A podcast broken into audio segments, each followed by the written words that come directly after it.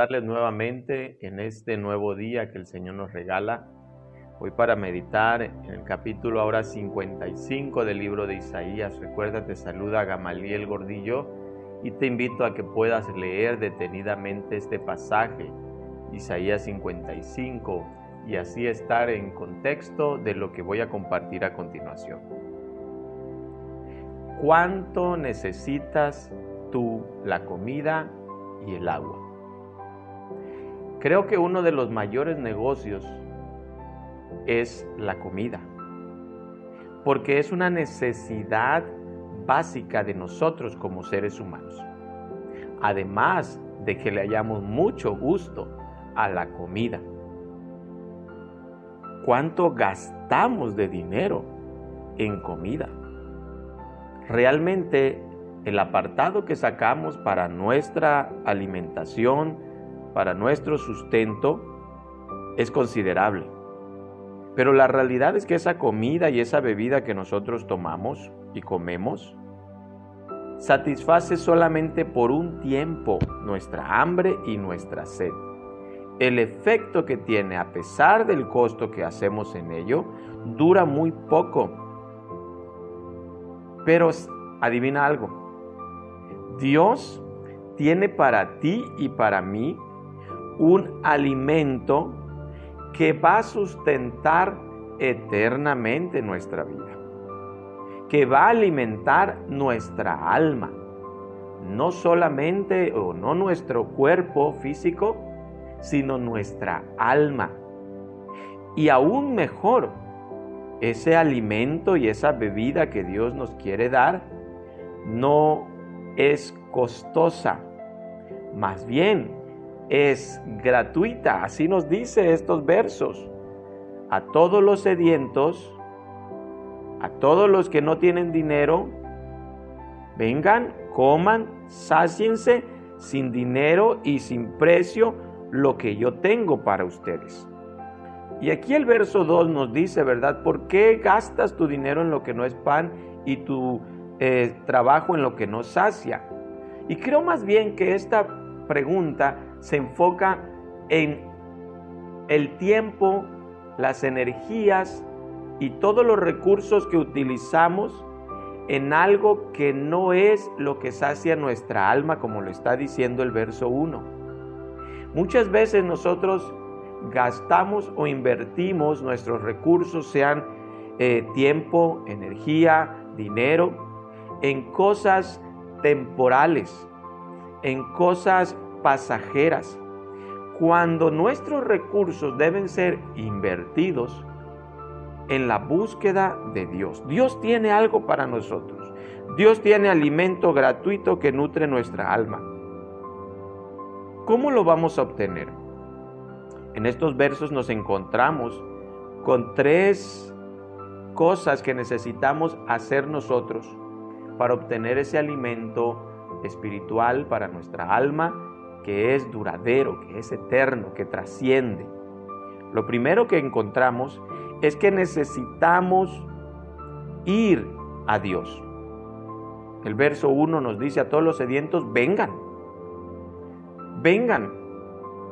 El verso 3 nos, eh, eh, también nos dice, vengan a mí. entonces, esta es una acción necesaria para recibir de Dios el alimento para nuestra alma. Hay que acercarnos a Él. Hay que ir a Él. No es solamente de esperar con los brazos cruzados que Él de una manera eh, forzosa la haga llegar a tu vida. No, tú tienes que acercarte y venir a Dios para poder recibir ese alimento. En segundo lugar, tú tienes que oír. Dice el verso 3 también, inclina tu oído.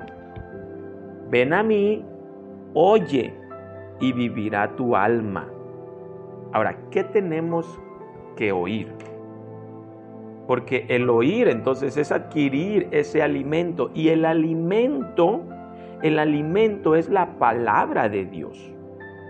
Los versos 10 y 11 hablan de eso como desciende los, de los cielos la lluvia como eh, a esa lluvia y esa agua hace germinar y producir y dar semilla al que siembra y pan al que come, dice, así será mi palabra que sale de mi boca. No volverá a mi vacía, sino que hará lo que yo quiero y será prosperada para aquello para que le envíe.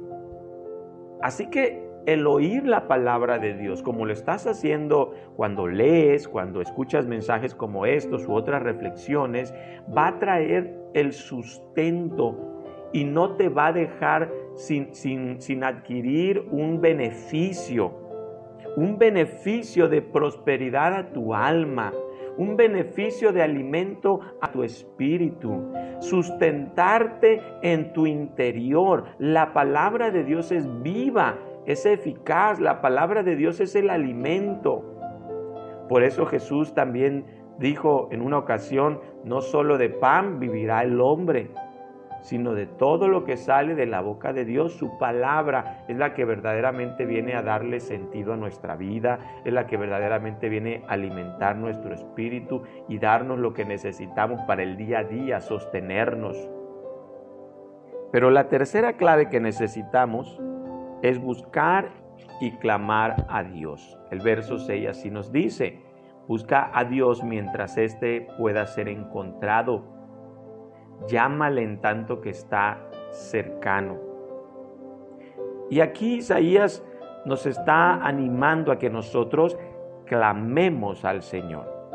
El clamor no es solamente un llamado como, oye, Dios, escúchame, no, sino que es un vertir todas las emociones que hay en nuestro interior, eh, gemir, eh, eh, expresar con, con fuerza nuestra necesidad por Dios y suplicarle a Él que sea quien llene el vacío que hay en nuestro corazón, porque necesitamos ese alimento espiritual día con día. No quiere decir que Dios se aparte de nosotros, como dice aquí, ¿verdad? Y a veces nos hace pensar en tanto que Él está cercano. ¿Quiere decir que Dios se apartará de nosotros? No, sino que a menudo nosotros nos apartamos y alejamos construyendo barreras entre Dios y nosotros con acciones pecaminosas. No necesitamos esperar hasta que se haya apartado Dios para buscarlo, porque es probable que más tarde en la vida nos resulte mucho más difícil volvernos a Él si nos apartamos. A lo mejor Dios venga a juzgar la tierra antes de que tú decidas volverte a Él.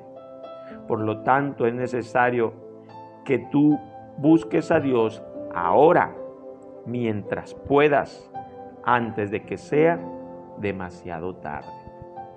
Así que hoy yo te invito a que te preocupes y pongas como una prioridad, así como lo hacemos con el alimento físico, alimentar nuestra alma y nuestro espíritu. ¿Cómo?